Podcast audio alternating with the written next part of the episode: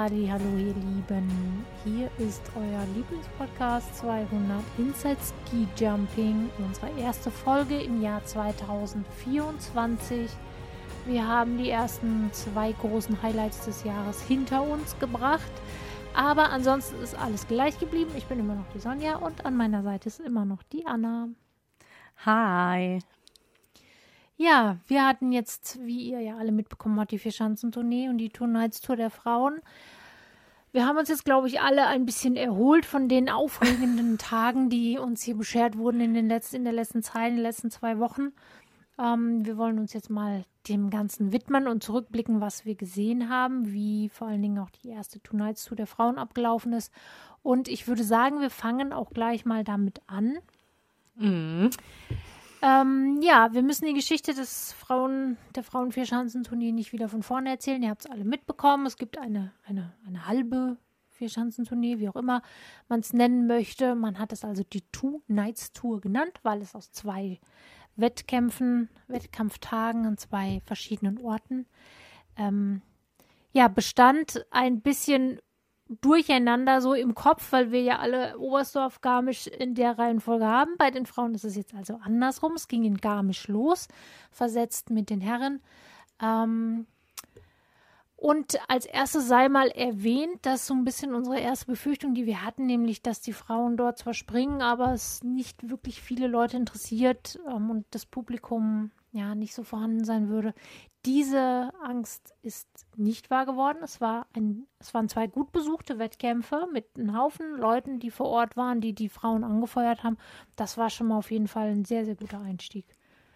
Auf jeden Fall. Also da äh, hat man zuerst, als man sich das angeschaut hat äh, im Fernsehen, war ich zuerst so ein bisschen, wo ich gedacht habe, uh, das ist ziemlich leer. Aber das war dann so die Vorberichterstattung. Ich denke, das war dann vielleicht ein bisschen vorher. Aber als es dann angefangen hat, dachte ich, wow, es sind doch noch echt viele da.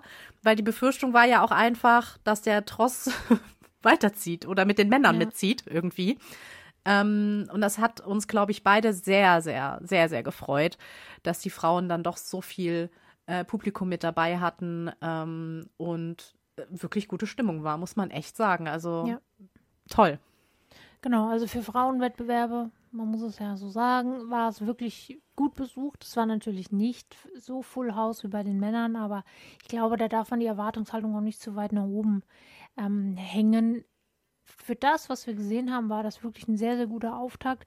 Zeigt irgendwo meiner Meinung nach auch einmal mehr, dass das Publikum durchaus bereit ist, auch eine solche Veranstaltung von den Frauen sich anzuschauen. Ja, das wird ja. sicherlich in, in, in äh, Österreich auch nicht anders sein. Also auch hier hoffen wir, dass die Veranstalter dementsprechend ähm, ja mitgenommen haben, die Erkenntnis, dass es sich lohnt, Zwei Wettkämpfe nur auszutragen ist ein bisschen wenig. Das ähm, sieht man im Verlauf der Tour, dieser Two Nights Tour, durchaus, weil einfach nicht so viele Möglichkeiten bestehen, ähm, dass nicht so gute Ergebnisse oder eben auch einfach mal ein nicht so guter Sprung ausgeglichen werden kann. Aber gehen wir das mal von vorne durch. Wir haben in Garmisch-Partenkirchen eine gesehen, die sich jetzt auch im Nachgang als die absolute Überfliegerin der Frauen rauskristallisiert hat. Es ist natürlich eine Slowenin. Ja. natürlich. natürlich. Aber es ist eine andere Slowenin als die, die wir in den letzten Jahren gesehen haben. Es ist nämlich nicht äh, Klinels und es ist nicht Krishna, sondern jetzt haben wir die Frau Preutz ganz vorne. Ein weiteres Mal ist mhm. der Name Preutz ganz oben in, in der Rangliste des, des Skisprings. Nika Preutz, die kleine Schwester der ganzen anderen Preutze, ähm, ist jetzt also diejenige, die die Familienehre hochhält und ist fulminant eingestiegen in die Two Nights Tour und hat sich ganz souverän in Garmisch den Sieg gesichert. Ja, also mit, mit Abstand, muss man ja auch echt sagen. Äh, vor Quandal und Abigail Strait, was ja auch zwei wirklich namhafte Springerinnen sind, also gerade Quandal, die ja nach ihrem Sturz wieder zurückgekommen ist und wirklich, als ob nichts gewesen wäre. Also die ist ja wirklich richtig gut mit dabei und auch Abigail Strait.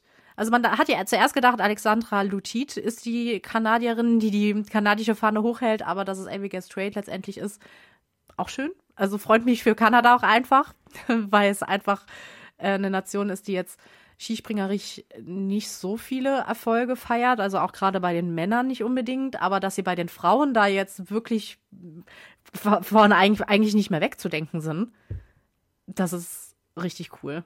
Ja. Genau. Bei Quandal finde ich es auch äh, richtig interessant.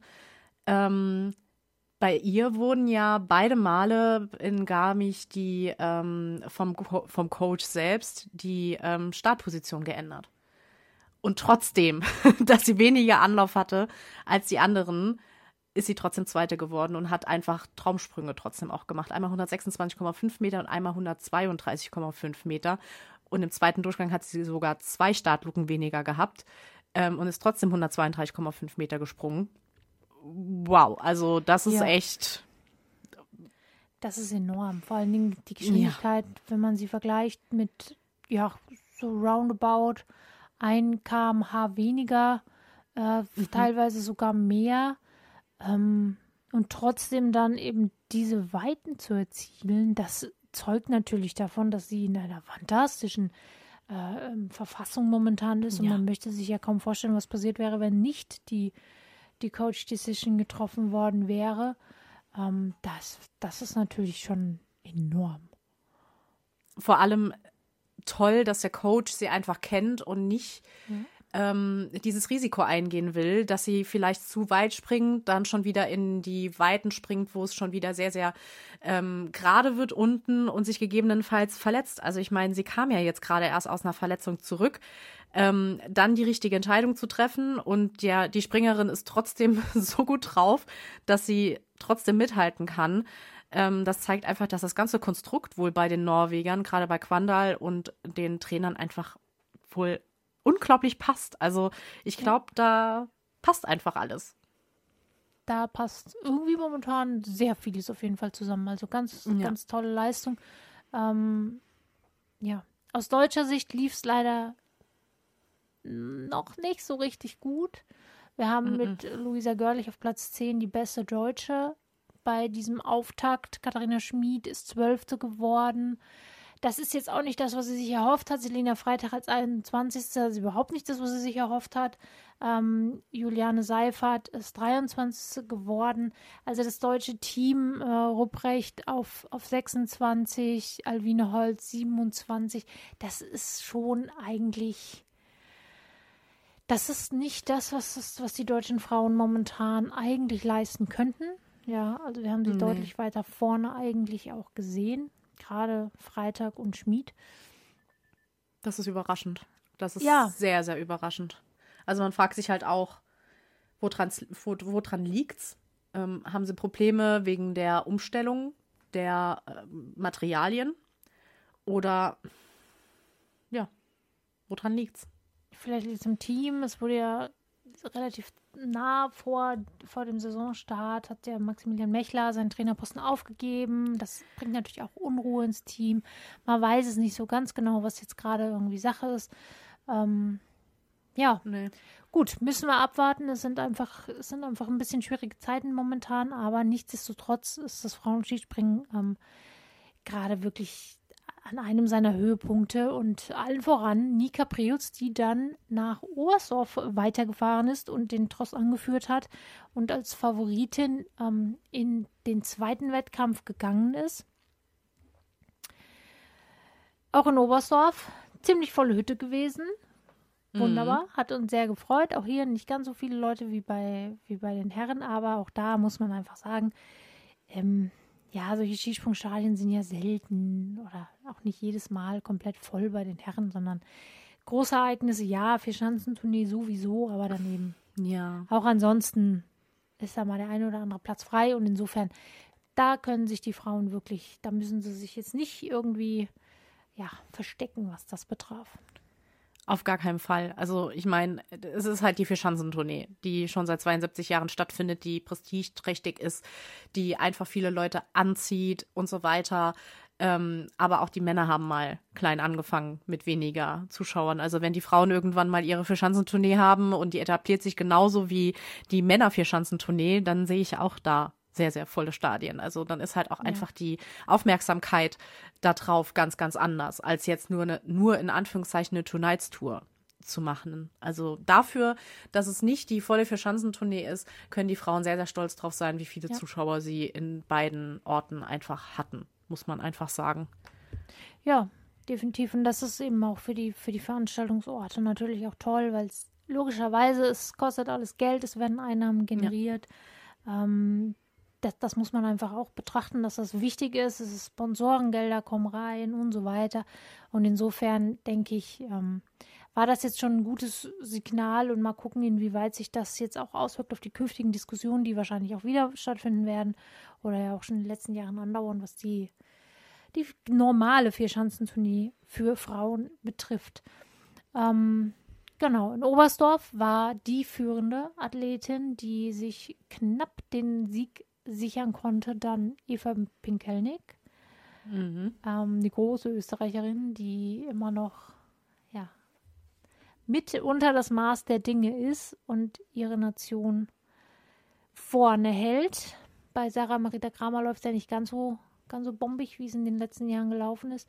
Auf Platz zwei mit Abigail Strait wieder die Kanadierin. Also man, es, es ist ein bisschen schade, dass es wie gesagt nur, nur, zwei, nur zwei Springen waren und keine vier, denn ich könnte mir gut vorstellen, dass Abigail Strait durchaus auch in der, in der Stabilität, wie sie ist, ähm, auch wenn sie jetzt zwar zweimal nicht gewonnen hat, aber zweimal auf dem, auf dem Treppchen stand, ähm, ja, auch sie hätte vielleicht noch einen, einen Titel erringen können, wenn, wenn das Ja. noch ein bisschen länger gegangen wäre. Ne? Ja, genau das gleiche mit ähm, äh, Irene Marie, Maria Quandal. Ja, die genau. ist im, in, in Garmisch war sie, ähm, war sie zweite, in Oberstdorf ist sie dritte geworden. Abigail, Strait- also sie haben ja gerade mal getauscht, die beiden, Abigail Strait und Quandal. Ähm, die hätten, wenn das weitergegangen wäre, wären die eigentlich, wenn man das jetzt mal so sieht, sind die beiden eigentlich die, die am konstantesten waren in den beiden Springen. Ne? Die haben sie einfach nur zwei, drei. Wenn man jetzt Eva Pinkelnick sieht, die ist in, ähm, in Garmisch-Partenkirchen, ist sie Vierte geworden und hat dann in Oberstdorf gewonnen. Und Nika Preutz hat in äh, Garmisch-Partenkirchen gewonnen und ist aber in Oberstdorf nur in Anführungszeichen fünf, Fünfte geworden. Hat aber Ja. dann halt die große, es war halt, da es nur zwei Stück waren, hat sie trotzdem dann letztendlich die äh, Tonight's Tour gewonnen. Wie du sagst, also ähm, das wäre, glaube ich, richtig spannend geworden in den beiden Ja. weiteren Springen. Absolut. Das wäre richtig spannend geworden. Auch hier haben wir mit äh, Irene Maria Quandal die eine Athletin, die äh, sowohl im ersten als auch im zweiten Durchgang zwei Luken nach unten gegangen ist, Ja. trotzdem genauso, also deutlich langsamer, dann natürlich logischerweise angefahren ist, aber eben genauso hohe Weiten ähm, Ja. sich erspringen konnte. Ähm, ja, es ist natürlich, man kann das jetzt im Nachgang nicht, nicht wirklich mit Gewissheit sagen, aber man stelle sich nur mal vor, man hätte diese zwei Luken, sie wären nicht runtergegangen, sondern sie hätte sie noch genutzt, um Geschwindigkeit zu machen und wo wäre sie hingesprungen und hätte sich den, weiß ich nicht, was gab es überhaupt als Trophäe? Kein Adler wahrscheinlich, ne, sondern irgendein etwas anderes, den Nee. Pokal. ja. Ich weiß es gar nicht, was sie gekriegt haben für ein Gott sei Dank keine Eule. Ding. Mit von der Eule sind sie weg. Gott sei Dank. Ich finde die Eule, also die Eule an sich ist ja eigentlich irgendwie schon cool, aber ja, als Trophäe weiß ich jetzt auch nicht so richtig. naja. Nee, Nee, ich weiß wirklich. nicht, was sie Aber ja. Nee. Irgendwie so ein geschnitztes Two Nights Ding, glaube ich, war das oder so. Das kann Aber sein, nichts ja. nix herausragendes auf jeden Fall. Nee, aber bei Quandal muss man einfach sagen, die ist, hat mitunter 2 km/h weniger Anlaufspeed gehabt als die anderen. Und springt halt einfach im ersten Durchgang 131,5 Meter, wo Abigail Strait 131 gesprungen ist, mit 2 km/h mehr. Ich muss immer noch ein Was? bisschen lachen über das geschnitzte Two Nights Ding. So. Also da hat sich natürlich jemand wahnsinnig viel Mühe gegeben. Hallo, hallo, das, das ist handgemacht gewesen, Es okay? ist halt im Vergleich zu einem, zu einem goldenen Adler, es halt, es stinkt halt alles irgendwie so ein bisschen ab, ja. Aber, okay, oh Gott, oh Gott. Hoffentlich gibt es keinen Shitstorm. naja. Für- Gegenüber denen oder gegenüber uns? Also wenn, dann hätten Gegenüber die, uns. die, die den verdient. Für die tolle Trophäe da äh, irgendwie. Ja. Nein, das ist natürlich eine super Trophäe, aber es ist halt kein goldener Adler. Meine Güte. Ist eine super Trophäe. Das, das kauft man dir voll ab. Die Blumenvase. Ich fand jetzt ehrlich gesagt auch die, die Trophäe, die dann am Ende die Herren auf Platz 2 und 3 gekriegt haben, das war jetzt auch nicht so ein Knaller. Also die meisten von diesen Dingern sind ja jetzt nicht so bombastisch hübsche. Da ist ja der, der, der emotionale Wert ist ja höher, der optische Wert ist ja eher so mittelprächtig häufig, ja. Ja, ja, auf jeden Also, Fall. Alles irgendwie. naja, kommen wir, gehen wir mal weiter zu äh, irgendwem. Äh, Deutschland. So. Agnes Reich, Platz 11. Beste Deutsche in Oberstdorf. Ja. Ja, was soll man sagen? Die Deutschen haben sich natürlich was anderes ausgemalt. Selina Freitag ist 13. geworden, Katharina Schmidt 16. in, in, in ähm, Oberstdorf. Das ist jetzt auch nicht so ein Knaller, das muss man halt sagen. Ähm, Ja, die hatten, haben jetzt keine Rolle gespielt bei der ersten Two Nights Tour. Sehr schade, weil es, es ist halt, es sind halt zwei deutsche Orte gewesen.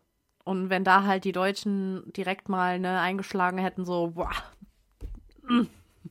Aber gerade das, was mich halt auch wirklich wundert, ist, dass Katharina Schmid halt auf ihrer Heimschanze in Oberstdorf nur 16. geworden ist. Ich meine, das ist Ja. man ja eigentlich so gewohnt, dass sie, die springen da so oft, die trainieren da, die machen da ganz, ganz viele Trainingseinheiten.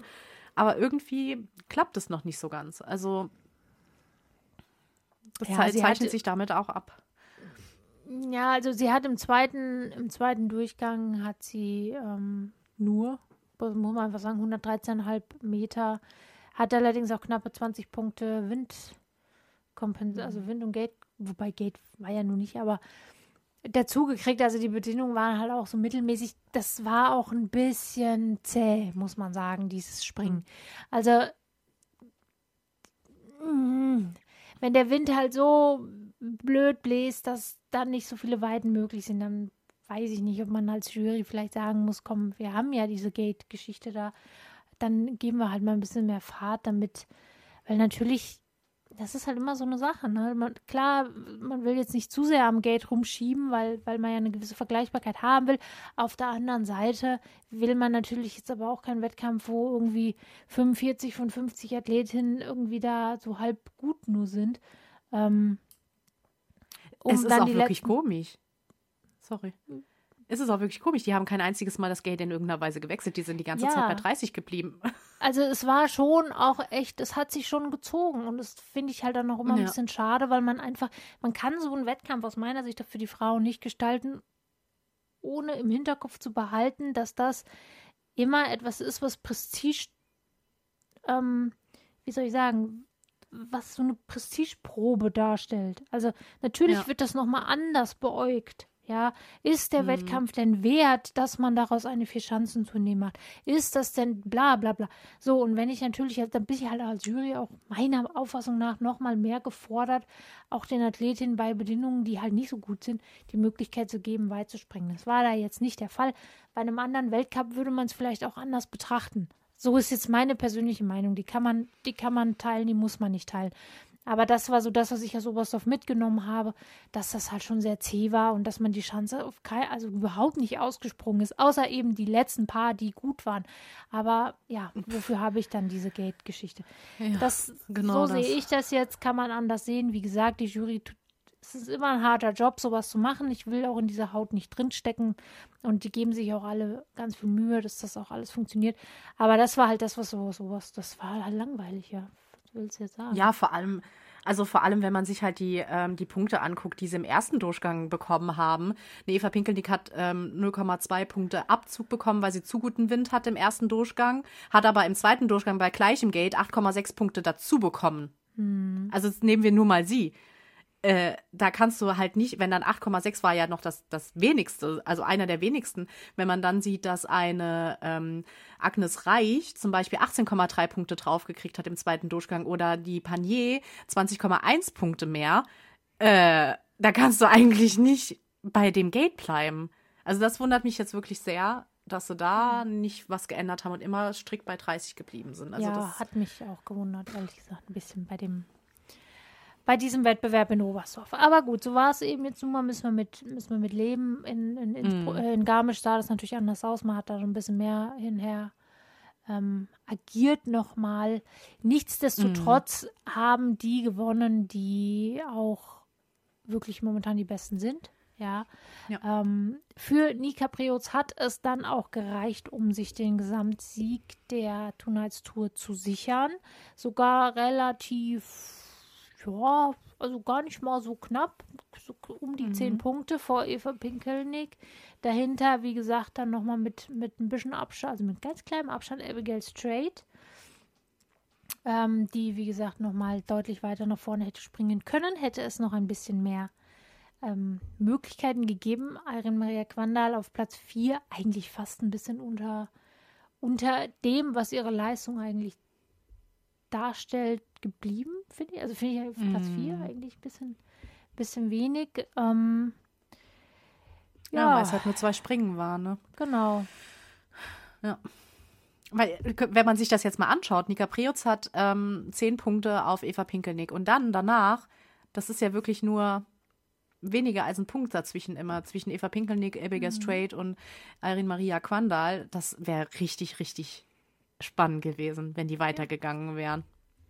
Wow. Das wäre auch super spannend gewesen. Also man kann es wirklich nur hoffen, dass das, ähm, dass das jetzt irgendwann in naher Zukunft wirklich so, so ist, weil dann wird, wird sich das auch nochmal rumschieben, dann ist auch nochmal eine ganz andere Dynamik in so einem, in so einem Wettkampf drin. Positiv mhm. finde ich zu erwähnen auf jeden Fall die Finninnen, Jenny Rautionau auf 7 und ihre Kollegin Julia Kükin auf 16. Ähm, ich glaube, mhm. Finnland würde mal Nationalfeiertag ausrufen, wenn das bei den Herren mal so konstant wieder gut wäre. Also die beiden machen sich da wirklich wieder ähm, sehr, sehr ordentlich und das ist schön fürs finnische Skispringen insgesamt. Ähm, ja.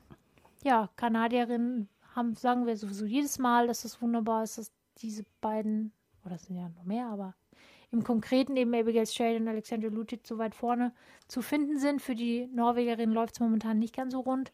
Ähm, die können froh sein, dass sie mit Quandaleine haben, die sich vorne wieder wirklich gut positioniert. Grazilia Opset hat ihre Schwierigkeiten. Ja. Anno Dino Ström, die verletzt ist, die ja. zuerst mal ausfällt. Also ähm, das kann eine Quandal dann wirklich auch so ein bisschen ausgleichen, sage ich mal, ähm, weil sie wenigstens eine dabei haben, die vorne mitspringen kann. Genau. Ja. Das war erstmal das, was wir gesehen haben von der Two Nights Tour. Ja, es ist ein bisschen schade, es gibt nicht so wahnsinnig viel mehr darüber zu erzählen, weil, wie gesagt, ne, es sind eben nur zwei Wettkämpfe gewesen. Aber das, was wir gesehen haben, war wirklich schon alles in allem eigentlich sehr hochklassig. Und ich denke, dass die FIS vielleicht das jetzt auch wirklich mitnimmt, um sich nochmal neu Gedanken ja. zu machen und auch der ÖSV vielleicht jetzt nochmal in sich geht. Naja, gucken wir Man mal, wie es weitergeht im also, Laufe der Saison für die Frauen. Ja. Ja. Also ich muss echt sagen, was, was mich wirklich so ein bisschen überrascht hat, ist, dass wir kein K.O.-Duell bei den beiden Springen hatten. Das stimmt. Also da muss ich noch mal kurz drauf zurück, mhm. weil das ist irgendwie so, ähm, als ich mir das Springen angeguckt habe in Garmisch, das erste, da habe ich, ich war total so, cool, ne? Jetzt geht's los, ne? Jetzt hast du hier so eine Vierschanzentournee und dann springen die einfach ganz normal. 40 ja. Springerinnen so nacheinander. Und ich denke so, wieso habt ihr da jetzt kein K.O.-Duell draus gemacht? Klar, es ist keine Verschanzentournee oder so, aber das wäre doch jetzt cool gewesen, hätte man einfach auch bei denen ein K.O.-Duell gemacht. Das hat, hätte doch nichts ausgemacht, wenn man das so gemacht hätte. Also das habe ich nicht so ganz verstanden. Ja. Also ich muss auch sagen, ich habe das auch ehrlich gesagt erwartet, dass das so passiert. Ich war ja. schon verdutzt, als ich dann gesehen habe, okay, die machen einfach ganz normale Durchgänge. Ähm, ist doch ja. auch nichts. Also, was ist daran jetzt die Schwierigkeit, K.O.-Duelle draus zu machen? Ne? Aber es zeigt halt mal ja. wieder, es soll halt keine Vierschanzentournee sein. So hat man es nicht deklariert, so hat man es nicht benannt und so hat man auch die K.O.-Duelle rausgelassen und ähm, es wird schon eine bewusste schade. Entscheidung gewesen sein, aber schade auf jeden Fall. Ja. Weil auch da ist die Frage, wie hätte sich es nochmal umgeswitcht, ja. Also irgendwelche findigen Menschen könnten wahrscheinlich anhand der der ähm, Qualifikationsliste dann schauen, welche Duelle wären wie möglicherweise ausgegangen. Also auch hier sehen wir das ja dann noch immer. Ähm, naja, vielleicht nächstes Mal. Hoffentlich, das wäre schön. Ja, das wäre schön. Ja, und nach den zwei Nächten der Damen folgten dann die vier Schanzen der Herren. Uhuhu. Uhuhu. Sehr guter Übergang, Sonja. Ja, ich habe mir das lange überlegt. Ja, tagelang habe ich mir Gedanken gemacht über diesen Übergang. Soll ja würdig sein für die Herren und für Auf jeden Fall. Wettbewerber. Ja. So, und die ist irgendwie anders ausgegangen, als wir es uns alle gedacht haben. Also, ja. Ah, ja. Wo Ja. soll man jetzt anfangen? Wo soll man anfangen? Man weiß es nicht. Also, wir fangen einfach mal von ganz vorne an. Wir fangen in Oberstdorf an. Ähm, das war schon ein echtes Spektakel. Ähm, ne, nämlich Andreas Wellinger hat da gewonnen. Hätte ich jetzt ehrlich gesagt nicht damit gerechnet, dass er bei der Vierschanzentournee seinen ersten Saisonsieg holt, aber das war Gänsehaut pur, als die deutsche Nationalhymne in Oberstdorf vor 22.500 Menschen gespielt wurde und Andreas Wellinger oben gestanden hat. Da hat man schon gedacht, so, so, Jetzt, jetzt geht's hier los. Ja, Das ist, jetzt ist seine Zeit zum Strahlen und zum Gewinnen und was auch immer. Das war echt ein toller Auftakt. Ähm, Platz zwei, Ry- Ryoyo Kobayashi. Ich glaube, mit dem hat man definitiv vor der Vierschanzentournee nicht unbedingt gerechnet. Er war zwar ganz solide vorher, aber ähm, dass er da mit zu den Favoriten gehört, hm, hätte ich jetzt nicht unbedingt auf dem Zettel gehabt, muss ich ehrlich sagen. das stimmt. Ähm, Platz drei Stefan Kraft. Ich glaube, der hat sich auch das ein bisschen anders vorgestellt. Platz drei ist immer noch gut, aber wir wissen, Stefan Kraft hat, glaube ich, ganz andere ähm, Ansprüche an sich selbst. Ähm, und dann auf Platz vier, mit dem Slowenen hätte ich ja absolut gar nicht gerechnet. Lovrokos. Hallo? Wo Ja. kommt der auf einmal her? Es ist, also ein Slowene sticht irgendwie immer irgendwie raus. Ja, das stimmt. Also er hatte so ein, war ja schon mal in der, in der Phase, in der er ganz, ganz weit vorne gelandet ist, dann ging es ein bisschen abwärts, aber jetzt hat er irgendwie den Dreh wieder gefunden und hat sich wirklich gemausert, auch über die Tournee ähm, insgesamt betrachtet und äh, das war doch durchaus überraschend, ne? Ja, auf jeden Fall. Also damit hätte man, glaube ich, also man hätte eher äh, Ansel Lanischek oder so vorne gesehen, aber mit ihm hätte ich jetzt ehrlich gesagt nicht gerechnet, muss ich Ja. sagen. Aber umso schöner, freut mich für ihn, Genau. dass er wirklich so einen tollen Erfolg hatte in Oberstdorf. Ähm, auch Marius Lindwig hätte ich als besten Norweger nicht unbedingt auf meinem Zettel gehabt, zumindest mal vor der Saison. Ich meine, das hat sich ja schon äh, im Laufe der, äh, der Anfänge der Saison schon so ein bisschen abgezeichnet, dass ein ähm, Kranerüth nicht so gut in Form ist. Umso schöner für Marius Lindwig, dass er die norwegische Fahne wenigstens ein bisschen hochhalten kann, weil bei denen läuft das auch nicht unbedingt so gut, wie sie es sich, glaube ich, vorgestellt haben. Ne? Ja, das stimmt leider. Die sind so ein bisschen hinten dran momentan, auch hier, Ja. ähnlich wie bei den Frauen. Hm, es läuft nicht so richtig rund für sie, ne? Nee, und wenn wir schon bei Kranerüth sind, der hat halt äh, es noch nicht mal in den zweiten Durchgang geschafft, weil er sein Duell nicht gewonnen hat. Ja, also bei Granerüth läuft momentan gar nichts zusammen. Also es ist, es Ja. ist äußerst schwierig. Er ist nicht der Einzige, der rausgeflogen ist an namhaften Athleten ähm, Ja. nach dem ersten Durchgang, aber man hätte es von ihm natürlich trotzdem nicht erwartet unbedingt, weil das hatten wir ja auch in unserer, in unserer kleinen Glaskugelsendung Folge, in der wir darüber philosophiert haben, wer denn wohl dieses Jahr der Beste sein könnte, haben wir ja auch gesagt, es gibt eigentlich nichts, was darauf schließen lässt, dass er nicht da anknüpft, wo er vorher aufgehört hat. Aber doch, genau das Doch. passiert momentan und insofern hat er einfach keine Rolle gespielt und man muss mal gucken, wie die Saison weitergeht, ob er sich zum, zum Skifliegen hin wieder stabilisieren kann, ja oder nein. Ähm, Mhm. ja. Aus deutscher Sicht ging es eigentlich fast so weiter, wie wir den, in den letzten Springen davor das auch gesehen haben. Ja, also das deutsche Team mannschaftlich äußerst stark. Philipp Raimund auf 6, Karl Geiger auf 7. Ähm, Pius Paschke mit Platz 11 wieder geschlossen sozusagen vorne. Ja, Mhm. nach dem, dem Wellinger Sieg Stefan Laie, da ging es schon ein bisschen los mit Platz 24 ein wenig, ja, eingeknickt, möchte ich mal sagen. Ja. Ähm, Ja.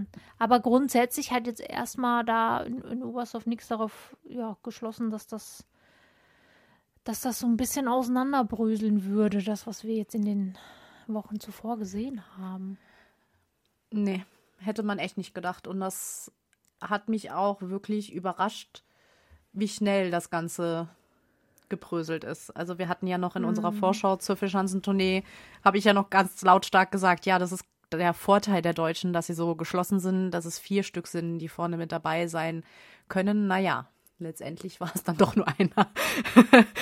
Aber ja, es ist, es ist verrückt. Also meistens ist ja Innsbruck diese Schicks Schicksalsschanze.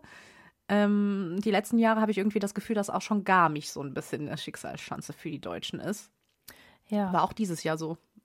Ja, es war auch dieses Jahr so. Man fragt sich so ein bisschen, warum das der Fall ist, woran es liegt, ob es wirklich an der Schanze liegt oder ob es an daran liegt, dass so ein bisschen nach Oberstdorf natürlich die Weichen schon mal gestellt sind oder so ein bisschen so eine gewisse Tendenz zu erkennen ist und dann auch schon wieder der Kopf anfängt zu arbeiten oder was auch immer das Problem sein könnte.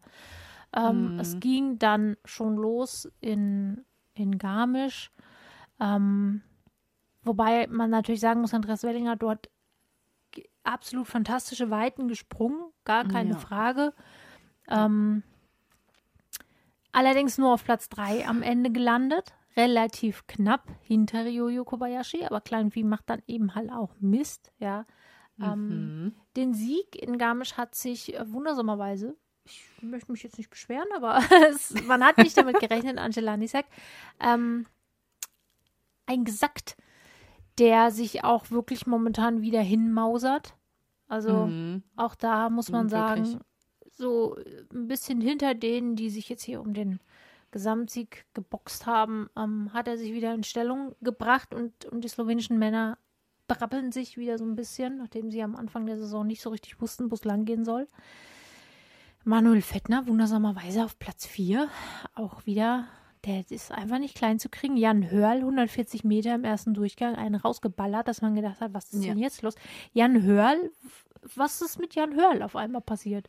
Ja, keine Ahnung. Also mit dem hat man ja absolut nicht gerechnet, sondern eher mit Daniel Tofenik, mhm. der so ein mhm. bisschen äh, zusammen mit ähm, Stefan Kraft so ein bisschen so eine Zweierkonstellation macht und so weiter. Aber von Daniel Tofenik hm, schwierig. Also der hat so ein ja. bisschen sein, ähm, ja, sein Flow verloren, sage ich jetzt mal so.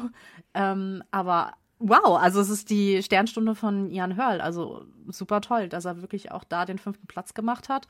Und wie du sagst, mit 140 Metern direkt mal einen rausgehauen hat. Mega. Ja. Hätte ich nicht mitgerechnet. Ja, also wenn er in Oberstdorf schon an dem Punkt gewesen wäre, hätte er durchaus realistischerweise auch die Tournee noch gewinnen können, weil er vor allen Dingen Auf jeden raus Fall. halt sich wirklich wirklich äh, nach vorne gekämpft hat. Da Stefan Kraft ist dort Sechster geworden. Da hat man dann auch schon gemerkt, dass Stefan Kraft wohl doch nicht unbedingt der sein wird, der am Ende als Topfavorit ähm, nach Bischofshofen reisen wird. Mhm. Er hat seine Schwierigkeiten gesundheitlich momentan, wie man hört, Rückenprobleme, die ihn da so ein bisschen ähm, aus der Bahn schmeißen.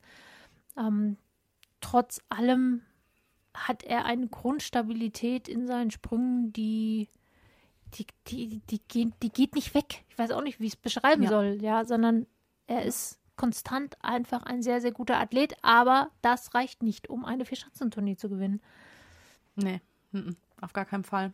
Deswegen, also das hat einen schon überrascht, aber ähm, ja, trotz der Verletzungen immer noch so weit mit vorne dabei zu sein, pff, Weiß nicht, ob das andere auch so gut könnten. Ja. Bin ich mir nicht sicher. Deswegen Hut ab vor ihm, muss man definitiv sagen. Ja, absolut. Absolut. Ja. Ähm, aus deutscher Sicht, ja, wie soll man sagen, hat es in Garmisch so ein bisschen schon angefangen, dass man dachte, mh, es sind zwar immer noch alle ziemlich nah beieinander, aber sie sind mehr oder weniger geschlossen ein Stück zurückgerutscht. Ähm, also neben Wellinger, den wir jetzt da mal außen vor lassen, ist mit Pius Paschka auf Platz 10. Ähm, folgte dann der nächste Deutsche. Das ist schon, da ist schon eine Lücke drin, die unter anderen Umständen oder in einer anderen Zeit äh, wir natürlich gefeiert hätten, aber nachdem, wie die Saison für die Deutschen losging, war das schon so ein bisschen ernüchternd, ja. Ähm, Stefan Leier ja. auf 13, Philipp Raimund auf 14, ähm, Karl Geiger auf 16, Konstantin Schmid auf 17. Das war schon wieder äh, Martin Hamann, glaube ich, kann man außen vor lassen. Der ist irgendwie auch nicht, nicht, der ist einfach von der Rolle aktuell. Den, der muss ich erstmal wieder sammeln. Ähm, ja. Das war schon so ein bisschen, wo man dachte so, oh ne, bitte jetzt nicht schon wieder dieses Theater, dass das wieder nach hinten alles rutscht. Aber vor allem, wenn man sich vorher die Quali angeschaut hat, ein ähm, Karl Geiger wurde 35. in der Quali und war in der schlechteren Gruppe in den K.O.-Duellen. Ähm, hallo? Der Ja. hat zwei, der hat zwei Wochen vorher noch oder drei Wochen vorher noch in Klingenthal beide Springen gewonnen. Ähm, Was ist jetzt plötzlich los? Also vor allem, wie gesagt, man hat in Innsbruck damit gerechnet, weil gerade für Karl Geiger ist Innsbruck eigentlich wirklich die absolut, absolute Hassschanze bei der Ver- Verschanzentournee, dass es aber dann schon in Garmisch losgeht und er nur Platz, ach, Platz 16 ähm, geworden ist. Pff, da war ich schon sehr als äh, bekennender Kai Geiger-Fan war ich dann doch sehr, wie soll ich sagen, um es nett auszudrücken, ähm, enttäuscht. Es ist, hätte ich niemals gedacht, Ja. dass es da schon so bergab geht, muss ich sagen. Und auch bei, ähm, bei Pius Paschke ist 25. Der war direkt in dem ersten K.O.-Duell mit dabei. Ist man auch von Pius Paschke nicht gewöhnt, dass er in der Quali ähm, dann doch so schlecht abschneidet. Klar, Quali ist Quali. In anderen Wettkämpfen haben sie vielleicht auch den schlechteren Platz gemacht, aber bei einer Vierschanzentournee ist die Quali halt ausschlaggebend dafür, wie du im K.O.-Duell startest.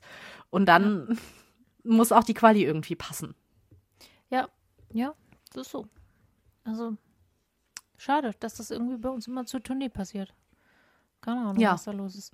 Naja, es hat Ja. sich also rausgestellt, Andreas Wellinger wird derjenige sein, der die Fahne oben halten wird. Auch hier in, in Garmisch mit Halber Igne Granerüth auf 31, nicht im zweiten Durchgang. Also es zeigt sich, dass er wirklich Probleme hat aktuell. Ähnlich auch wie die Polen. Das haben wir jetzt auch alle mitgekriegt. Auch in Polen funktioniert irgendwie nichts mehr zusammen. David Kubacki als 33. auch nicht im zweiten Durchgang. Ich habe mich sehr gefreut, dass wir Roman Kudelka jetzt wieder mal gesehen haben, der immer noch genauso aussieht wie vor gefühlt 15 Jahren, ja. so, oder vielleicht auch in Wirklichkeit 15 Jahren. Ich habe keine Ahnung. Auf jeden Fall, das war, das hat mich wirklich gefreut, den auch mal wieder zu sehen. Ähm, Mhm.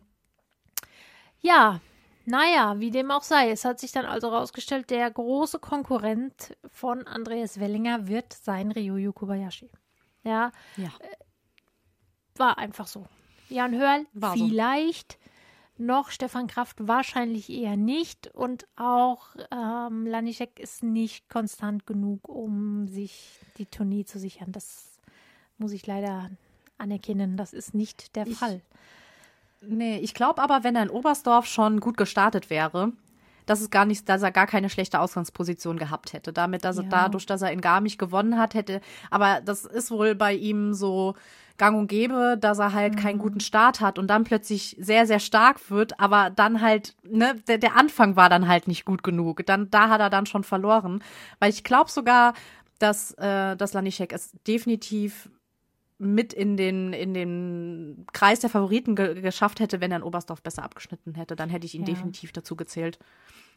Das stimmt. Ihm fehlt halt auch einfach diese durchgängige, ja, man hat es ja letztes Jahr eigentlich auch schon gesehen. Es ist einfach immer, es ist gut und dann geht es wieder so ein bisschen runter. Mhm. Und dieses bisschen runter ist zwar nur ein bisschen, also es ist immer noch Weltspitze, aber wir, man kann sich das halt einfach nicht mehr leisten, weil die Konkurrenz einfach Ja. so groß ist und so gut ist, dass selbst ähm, ein, wie jetzt eben dann darauf folgender siebter Platz in Innsbruck, das ist einfach zu wenig für, Das ist zu wenig. um, um dann vorne noch mitzuhalten. Es hat dann leider selbst ein fünfter Platz in Garmisch, äh, in, in Innsbruck nicht mehr gereicht, eigentlich, wenn man ehrlich ist, ja, für Andreas Wellinger, um die Tournee noch zu Ja. gewinnen. Also, Ja. ich glaube, jeder, der so ein bisschen Ahnung von Skispringen hat, hat eigentlich nach Innsbruck schon geahnt, dass der Zug abgefahren sein dürfte. Einfach deswegen, weil Kobayashi zu konstant nochmal ein bisschen besser war. Der muss halt, Kobayashi muss halt nicht arbeiten Ja. während seinen Sprüngen. Also bei ihm hat man das Gefühl, der ist so cool drauf, der muss nicht viel machen, um so gut zu springen. Das ist bei Andreas Wellinger oder auch bei anderen Springern, in, gerade deutschen Springern, halt wirklich, wirklich anders. Also die müssen immer wieder arbeiten nach ihren Sprüngen, müssen immer wieder was anpassen, müssen wieder hier, müssen wieder da. Und ich habe das Gefühl, bei Kobayashi, der setzt sich auf den, auf den Balken, lässt sich, Ja. lässt los und er macht sein Ding und er ist einfach eine coole Socke. Man muss es einfach sagen. Er hat das, was ja vielleicht auch der, den Druck, den die Deutschen während der Vierschanzentournee haben, den hat natürlich ein Kobayashi aus Japan, hat das ganz bestimmt nicht, wenn er im deutsch-österreichischen Raum ist. Äh, der sieht die Schlagzeilen vielleicht, kann sie aber nicht lesen, weil er kein Deutsch kann und auch kein Englisch kann. Der, der kann das komplett ausblenden. Das können die Deutschen nicht.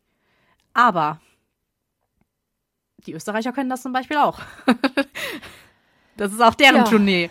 Weißt du, wie ich meine? Also irgendwie, ähm, obwohl es bei den Deutschen dieses Jahr besser gelaufen ist, ähm, habe ich trotzdem das Gefühl, dass die Österreicher mit dem Druck noch mal besser klarkommen, der ein oder andere, als die Deutschen mit dem Druck klarkommen. Gerade so nach der zweiten, dritten äh, Station mit dem Druck anders klarkommen. Ich weiß nicht, woran das liegt. Das, das könnte schon sein. Ich könnte mir vorstellen, dass das einfach daran liegt, dass wenn du als Österreicher Skispringer wirst, dass du automatisch in einem anderen Fokus stehst, weil du immer noch so diese ja. Nachwirkungen von diesen großen Schlierenzauer Morgensternzeiten hast mhm. und Skispringen dort generell einfach ganz anders betrachtet wird während das in Deutschland ein bisschen anders. So habe ich das Gefühl. Ich bin nicht ja. in Österreich, ich bin nur hier. Also ich kann es natürlich nur von, von, von der Warte aus betrachten, wie wir quasi nach Österreich schauen. Aber ich glaube, die haben sowieso in, auch intern in einem, in einem äh, innerhalb des Teams so enorm viel individuellen Druck, weil sie natürlich viel mhm. zu viele gute Athleten haben für viel zu wenig Startplätze, ähm, dass dass sie das einfach gewohnt sind. Mehr als wir, ja. würde ich mal sagen. Ja, das passt auf jeden Fall. Und auch da, ähm, das, was wir vorher gesagt haben, mit denen, das wird auf mehreren Schultern gelastet, ist im deutschen Team nie, also meistens nicht ja. so. Aber im österreichischen Team ist das so. Wenn man sich jetzt alleine die Ergebnisse von Innsbruck anschaut. Jan Hörl gewinnt. So. Punkt 1. Michael Heiböck wird Dritter. Ja. Was der war? wieder herkam auf einmal. Wo kommt der denn jetzt? Wo kommt der denn jetzt auf einmal her? Und das ist halt, da kommen dann plötzlich Springer wieder aus diesem österreichischen Team und bringen eine krasse Leistung und werden auf einmal Dritter ähm, und können halt diese, diesen Druck auf den, auf den mehreren Schultern halt lasten, was man sich beim deutschen Team wirklich gewünscht hätte, man hätte das mal machen können beim österreichischen Team ist das so, weil die sehr, sehr, sehr geschlossen vorne immer mit dabei sind und immer wieder verschiedene Leute. Nie immer nur ein Stefan Kraft oder nur ein Jan Hörl oder so oder mal ein Fettner, sondern es ist mal ein, ein, ein Heiberg, mhm. es ist mal ein Schufenig, es ist mal ein Fettner, es ist mal der und der. Also es ist irgendwie ein ganz andere, ein ganz anderer Flair bei denen irgendwie. Ja, so war es ja eigentlich am Anfang der Saison für die, also vor der Turnier für die Deutschen auch. Genau. Ne? Das, das war mhm. ja genau das, wo wir gedacht haben, okay, vielleicht vielleicht ist das jetzt mal der ausschlaggebende Aspekt. Ja, ist dann leider ja. ein bisschen auseinandergebröselt. Auch hier sehen wir mit Daniel Schufenig auf 8, Clemens Eigner auf 9. Nochmal zwei ähm, Österreicher, auch Stefan Embacher, 13. geworden, der wohl gerade im COC, wie man hört, ähm, ganz wunderbar unterwegs ist.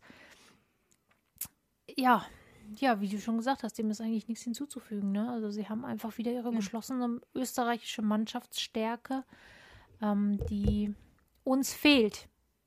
Wir genau, hatten mit Pius Paschka, Paschka auf 36 einen der unserer Top-Athleten in diesem Jahr, der dann nicht den zweiten Durchgang erwischt hat. Äh, das, ja. Da war dann schon, dass du dachtest, oh, jetzt okay, täglich oder ich sagen wir mal jährlich grüßt das Murmeltier. Ähm, ja. es, es driftet wieder auseinander. Ja, naja, so ist es halt. Aber trotzdem waren natürlich die Chancen rechnerisch noch da. Andreas Wellinger ist mhm. zwar dann na, ins Finale nach Bischofshofen als Zweiter, aber auch durchaus noch in Schlagdistanz. Also es war, es war Fall. natürlich immer noch spannend. Das war immer noch so dieses, okay, wer von beiden, Kobayashi oder, oder Wellinger, ist jetzt der, der es schafft, seine Sprünge so runterzukriegen, dass sie einfach fließen, ne? Dass sie wie am Schnürchen laufen, mhm. ohne dass es groß Mühe macht. Und derjenige wird der sein, der die Tournee gewinnt. Am Ende war es dann auch so.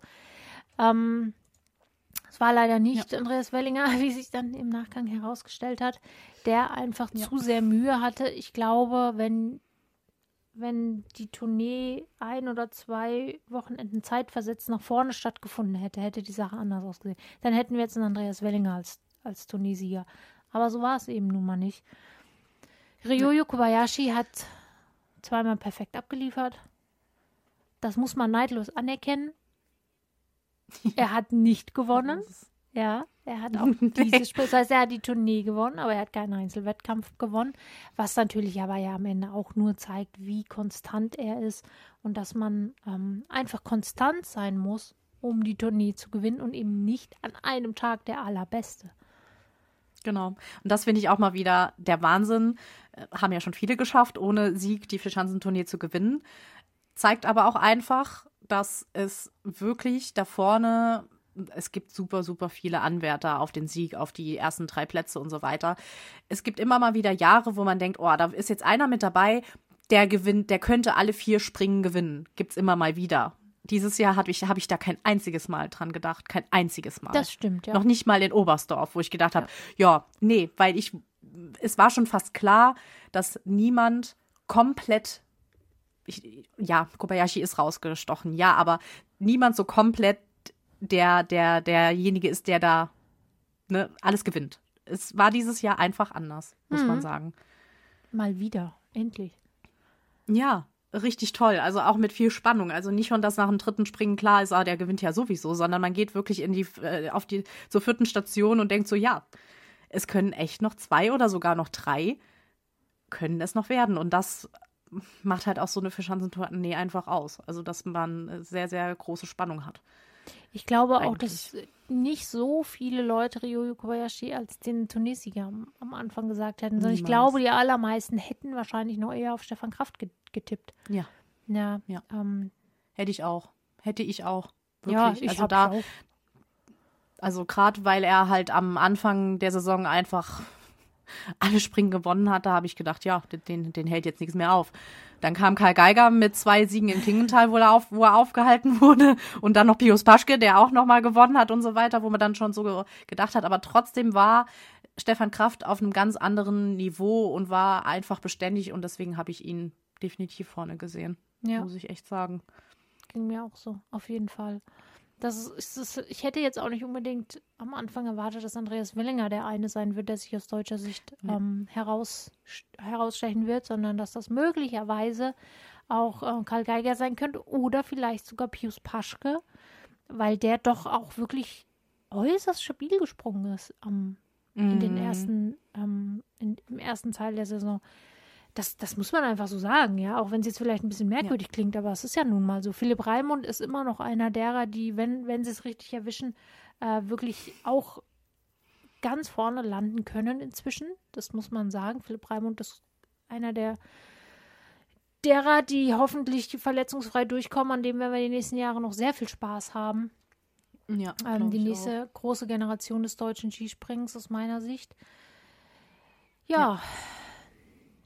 Aber wie gesagt, also man darf es jetzt auch nicht alles schwarz reden. Natürlich sind wir enttäuscht, weil wir zum ersten Mal aus deutscher Sicht wieder einen dabei hatten, der die Tournee hätte gewinnen können. Es war am Ende, ist es sehr knapp, 24,5 Punkte Rückstand über acht Sprünge gesehen, ist ja nicht viel. Das ist ja jetzt nicht Nein. so, dass das jetzt, aber es hat am Ende trotzdem nicht gereicht. Zweiter Platz für Andreas Wellinger, fantastisch. Ja, also wir ja. werden uns an diese Tournee noch lange, glaube ich, erinnern können.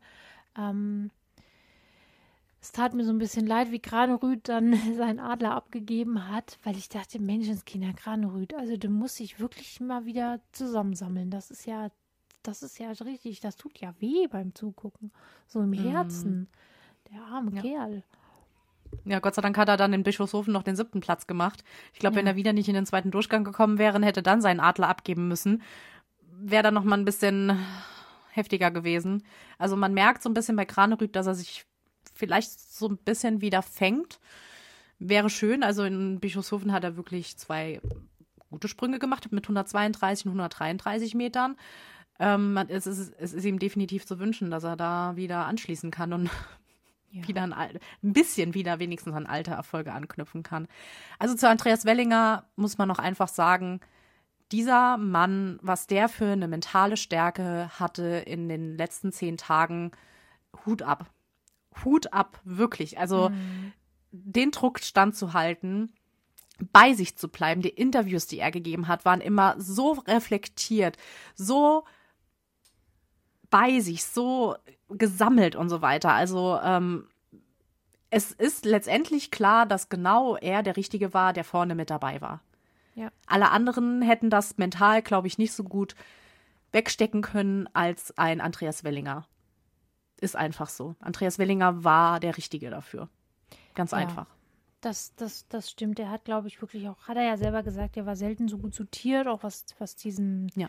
Es ist ja auch ein großer Stress, so Anspannung, Entspannung, Pause machen, sich wieder irgendwie, ja, auf Touren kriegen. Ähm, das, das ist natürlich auch eine Belastung. Das muss man auch gut timen. Da war er gut aufgestellt. Er hat alles gegeben, was er geben konnte. Ich glaube, man kann ihm überhaupt gar keinen Vorwurf machen.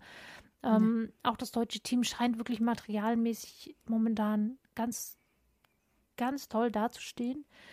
Ja, das ist wohl anscheinend auch der große, ja, der, der, der eine große Baustein, der den Unterschied zur letzten Saison macht, würde ich jetzt mal so interpretieren. Ähm, Ja. Aber was willst du denn Definitiv. machen, wenn du ausgerechnet in der Zeit äh, Skispringer bist, in der ein Ryoyo Kobayashi springt? Also, Genau. das ist halt schlecht, ist es. ne? So. Das ist es. Es ist halt einfach so, was gestern auch oft genug gesagt wurde. Ähm, du hast halt, du machst eine super, du springst, springst eine super Tournee, aber dann ist halt immer noch mal jemand ein, be, einer besser als du und das ist halt Ryoya Ko- Kobayashi. Überleg mal bitte, der vergisst bei einem, bei einem Skisprung-Wettkampf, als er schon fast oben war, ist ihm eingefallen, dass er seine Skier vergessen hat. Das muss man sich mal vorstellen. Hanni wurde gefragt, na, hast du das auch schon mal gemacht? Und er so, nein, natürlich nicht. Ich bin beim Skispringen. Ich brauche doch Skier, um zu springen. Ja, aber ein Ryoyo Kobayashi war dann doch vielleicht so aufgeregt, dass er die dann halt vergessen hat. Aber das hat ihn absolut gar nicht aus der Ruhe gebracht. Ja, scheinbar Der nicht, ne? einfach, der, der hat einfach, ich habe schon gedacht, hm, ist das jetzt so ein bisschen vielleicht der ausschlaggebende Punkt, dass er jetzt so durcheinander ist und so viel gelaufen ist, dass ihn das jetzt total aus der Bahn wirft? Nö. Ja, das ist, Ist der einfach nach dem ersten Durchgang Erster? Pff, hat ihn nicht interessiert. Also der hat einfach eine, der ist einfach so cool, so eine, so mental, so krass einfach. Also der lässt sich aus, nicht aus der Ruhe bringen und das ist halt ein absoluter Siegspringer. Es ist Ja. einfach so, muss man neidlos anerkennen. Damit hat er sich natürlich ein weiteres Mal in die Geschichtsbücher reingesprungen. Jetzt ist er mit drei Siegen der Vierschanzentournee. Davon bei dieser, wie gesagt, kein Mal ein Tagessieg. Äh, das ist nicht das erste Mal passiert, das haben wir schon öfter gesehen, aber das ist doch eher ungewöhnlich. Ähm, Ja. Ist er jetzt natürlich noch ein Stück weiter nach vorne gerutscht in der ewigen Bestenliste der, des Skisprings. Ja, neues Spiel, neues Glück. Nächstes Jahr ist die nächste Tournee und dann müssen wir gucken, ob wir aus deutscher Sicht wieder einen haben, der so weit vorne ist. Ob es vielleicht wieder Andreas Das wäre den zu Wellinger ist. wünschen. Ja, also ähm, ja, vielleicht ist es auch ein, beim nächsten Mal ein anderer. Vielleicht ist es ein Philipp Raimund, könnte ich mir vorstellen. Wenn das alles verletzungsfrei funktioniert. Weil auch er ist ein sehr reflektierter, immer, also klar, vor der Kamera ist vielleicht auch nicht immer so, hinter der Kamera sieht es nochmal anders aus, aber grundsätzlich immer, der immer sehr positiv herangeht. Ähnlich wie Andreas Wellinger bei, bei Karl Geiger, finde ich, sieht man zum Beispiel öfter mal, wie ihm die Gesichtszüge entgleisen, wenn der Sprung nicht so lief, da denkst du, oh Junge, jetzt guck nicht so, ja. Also, das war Das- nur ein das- schlechter Sprung, es ist nicht die Welt untergegangen. Ja, das fand ich dieses Mal, also bei der Vierschanzentournee habe ich gedacht, ach ja, jetzt wo, wo ähm, wie heißt der, Eisenbichler nicht mehr mit dabei ist, musst du jetzt die Blätter anschreien oder wie? Also da habe ich echt manchmal so gedacht, wuh, also da, da, da spielt er mal gerade den Eisei mit seinen Gesichtsentgleisungen. Also da, das bin ich absolut nicht von Karl Geiger gewohnt, dass er so drauf ist muss ich sagen, der war ja total niedergeschmettert nach, nach Garmisch oder auch schon während Garmisch und in Innsbruck auch, erst wieder in Bischofshofen, wo er besser drauf war. Also, ähm, deswegen, also ja, mental ist da ein Andreas Wellinger oder wie du auch sagst, ein Raimund anders gepolt. Ja. Ja, ist so. Aber gut, das sind natürlich auch alles unterschiedliche Typen. Ein bisschen Ja, traurig bin ich um Stefan Leier, der am Ende nur in Anführungsstrichen 21. wurde. Pius Paschke Mhm. als 20. ist auch so, man denkt sich so, ja, es ist eigentlich, also ohne dass es jetzt böse klingen soll, aber es ist so ein bisschen typisches Paschke-Ergebnis. Aber er war natürlich Leider. viel besser eigentlich. Ich meine, Also ihn hätte man eigentlich locker in die Top 10 ähm, gesehen und, und listen müssen. Das ist ein bisschen schade, aber auch er, glaube ich, er weiß genau, dass er momentan wirklich sehr, sehr gut ist. In der Phase seines Lebens eigentlich aus sportlicher Sicht. Ähm, das wird sicherlich auch noch kommen. Die Saison ist ja noch früh. Ja, ähm, wir haben noch Ja, einige genau. Springen vor uns und dann schauen wir mal. Wir müssen noch Skifliegen dieses Jahr. Das wird natürlich auch nochmal eine große Überraschung, wie das wohl ausgehen wird. Und dann schauen wir mal, wie am Ende abgerechnet wird, was den Gesamtweltcup angeht. Ähm, ja. Es ist alles offen. Also, Also nach der Vierschanzentournee muss man sagen, es ist wirklich alles offen. Es kann, es können so viele letztendlich am Ende de, der Saison vorne stehen. Es ist, manchmal hat man schon am Anfang denkt man so, oh ja, der wird jetzt durchziehen, der wird dominant sein. Aber ich bin mir in der Saison ist es wirklich so, dass ich sage, nee, also es kann, kann jeder. Es kann, kann, kann jeder, der jetzt aktuell bei der Vierschanzentournee die ersten pff, fünf auf jeden Fall mal, wenn man sieht, Ryoyo Kobayashi, Andreas Wellinger, Stefan Kraft, Jan Hörl und auch Ansel Lanischek. jo. wenn Anze Lanischek so weitermacht, wie er jetzt angefangen Ja, hat, traue ich ihm das auch zu, dass er, eini dass er einige ähm, Siege feiert. Also Ja, vor Er allen muss Dingen nur, ähm, ja, genau. Er muss halt nur konstant bleiben. Also das ist halt so ein bisschen das Schwierige manchmal bei ihm, aber ich traue ihm das voll und ganz zu, dass er da vorne mit, mit dabei sein kann. Ich bin echt gespannt. Also ähm, die Saison wird noch, die ist schon sehr spannend und die bleibt auch sehr spannend. Die bleibt sehr spannend. Jetzt wird es erstmal spannend weiter mit Polen. Das heißt, ja, nahezu der komplette Januar wird ja in Polen ähm, gesprungen. Jetzt erstmal ein paar Tage Ruhe. Mhm. Zum Glück. Und dann nächstes Wochenende geht es weiter in Polen. Und ähm, ja, auch hier kann man natürlich nur, nur wünschen, dass die Polen sich ein bisschen wieder zusammensammeln und erholen und wieder, weil das ist schon auch eigentlich nicht den Polen würdig, wie sie momentan leider auftreten. Ähm, die Mhm. haben ihre Schwierigkeiten. Ich glaube, es gibt auch viele Diskussionen innerhalb Polens, was jetzt auch Thomas Thunbichler angeht als Trainer. Das ah, ist alles irgendwie schwierig. Also hoffen wir mal, dass die sich auch wieder sammeln, weil die natürlich auch ganz weit vorne hingehören. Kamil Stoch, David Kubacki, das muss man einfach sagen.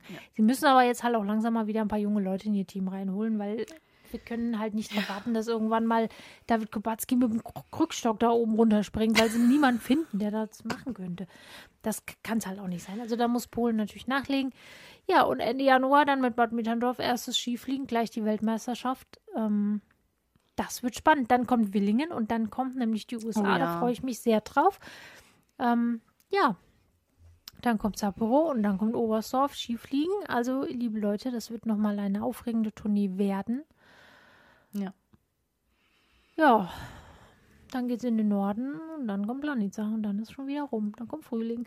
Ja, das geht, das geht sehr, sehr schnell auf jeden das Fall. geht schnell. Ihr wisst, es geht immer schnell und dann werden wir uns in äh, nicht allzu langer Zeit auch wieder hier treffen und heulen, dass es schon wieder vorbei ist. Aber bis dahin, bis dahin stehen uns natürlich noch ein paar spannende Wettbewerbe. Bevor, ich würde sagen, jetzt erholen wir uns alle Oh mal ein ja. paar Tage von dieser aufregenden Vierschanzentournee und der Two Nights Tour. Und dann, ähm, ja, hören wir uns bald wieder. Genau, nach der Polentour dann wohl. Genau, Viel Spaß, entspannt euch jawohl, und erholt euch gut. auf jeden Fall. Bis, Bis bald. dann. Tschüss. Tschüss. Wie baut man eine harmonische Beziehung zu seinem Hund auf? Puh, gar nicht so leicht. Und deshalb frage ich nach, wie es anderen Hundeeltern gelingt, beziehungsweise wie die daran arbeiten. Bei Iswas Dog reden wir dann drüber. Alle 14 Tage neu mit mir, Malte Asmus und unserer Expertin für eine harmonische Mensch-Hund-Beziehung, Melanie Lippisch. Ist was, Dog? Mit Malte Asmus. Überall, wo es Podcasts gibt.